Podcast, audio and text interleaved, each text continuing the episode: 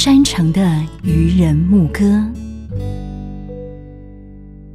各位听众，大家好，大家平安啊！我是詹宏庭医师，我本身是神经内科啊，负责长期照顾的工作。巷弄站哦，有三个专业会进来，一个是乐龄学习啦，一个就是我们很多护理人员会来做健康管理啊，另外就是会用社工的一个资源，预防失能要用健康生活。如果他有慢性病，要延缓失能的产生，就要用医疗手法。那一旦他有失能、脑衰了以后，就要用这个长期照顾来帮助他，来支撑，先自己照顾自己，然后利用这个邻舍的互相照顾。那另外也有可以可以靠近这个社区里面的共同的照顾啊，利用国家政府的公共的资源来照顾，这样子助助互助共住公住的话，一个老年人就不会一直依靠他的家人。老人家如果能够自己照顾，利用邻舍，效果会是比远方的孩子照顾更好的。近年来，长照议题不断受到重视。不过，普及长照教学中心主任张宏婷与副主任林文堂一致认为，最好的场域不一定是医院。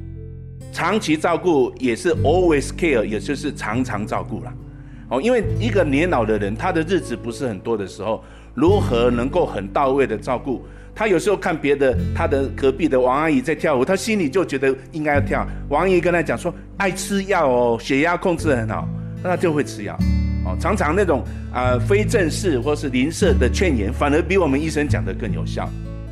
各个社区设了这样的长照站，让长辈就好像以前去干妈点，在每个社区我们是驻点服务，从礼拜一到礼拜五。因为唯有这样子固定跟持续性的服务好，才能够落地生根。对行动不便的长辈而言，最遥远的距离就是从家里到医院的这段路程。我是普基长照教学中心副主任，呃，我本身是一位社工师。因为长辈他医疗需求比较多，然后长辈他必须。舟车劳顿去到医院去就医去拿药，那现在我们就是改变这样的思考模式。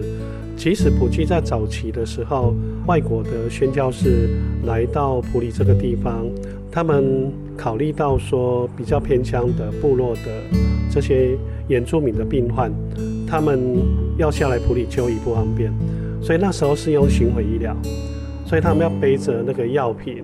要带很多的医疗设备，以前我们的这些先辈都是这样做，现在要来到各个社区设这样的服务点，已经比以前轻松很多了。由医生、护士、社工师等人士组成的长照团队，从普里基督教医院下乡到各个社区，与在地的村里长一起服务更多长者。我们的理想是希望说。呃，这个社区的长照站，它逐渐的发挥类似照顾咖啡馆这样的功能。它不只说长辈，呃，他只是来参加活动，我们要帮长辈做健康管理。呃，他身体现况是怎么样？他有什么慢性疾病？呃，他有三高的问题，那我们的工作人员都是很清楚。那等于他就是这位长辈的个案管理师。即个有一个机会啊，大家伫即个庄社吼啊，通啊活动吼，啊，咧真好。哦，过去咱年老拢拢家己伫咧厝电视看对无？哦，啊，个上重要跟着神经内科张宏体医师，来到南投县五公里的巷弄长照站，长辈们唱唱跳跳的欢乐声，是村庄里最动人的声音。这个站本身过去就是是个社区关怀据点，第一个就是共餐。第二个是健康住进，第三个是电话问安，第四个是啊家庭反思。其实很多东西他自己在社区里面，我们就可以把医学医疗的部分降阶。他可能身体不方便，可是看人家运动，他的心就活跃起来了。你在医院可以看到这样子吗？没有机会啊！能够就地老化、尊严老化、健康老化、自然老化，那对我们来医生来讲是一个很重要的工作。老。是不可逆的单行道，但为了让长辈在熟悉的环境快乐变老，普及把长照服务带进社区。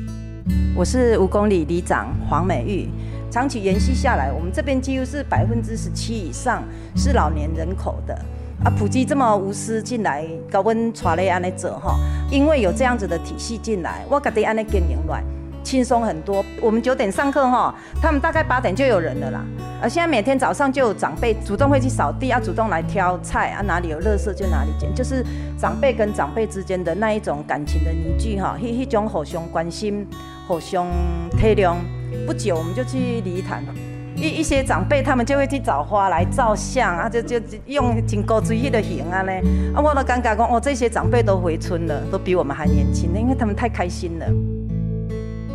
当长照走进社区，让中生代的里长吴美玉与新生代的站长刘玉慧对于长者有更深的认识与互动。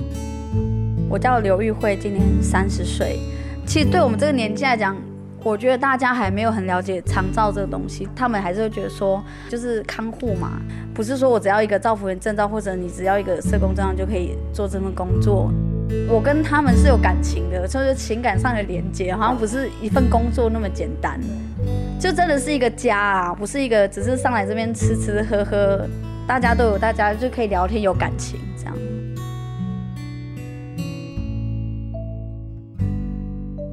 生命如同晨光，充满了希望，因为神爱世人。我是普里基督教医院赵文崇医师，邀请您用行动支持偏乡医疗。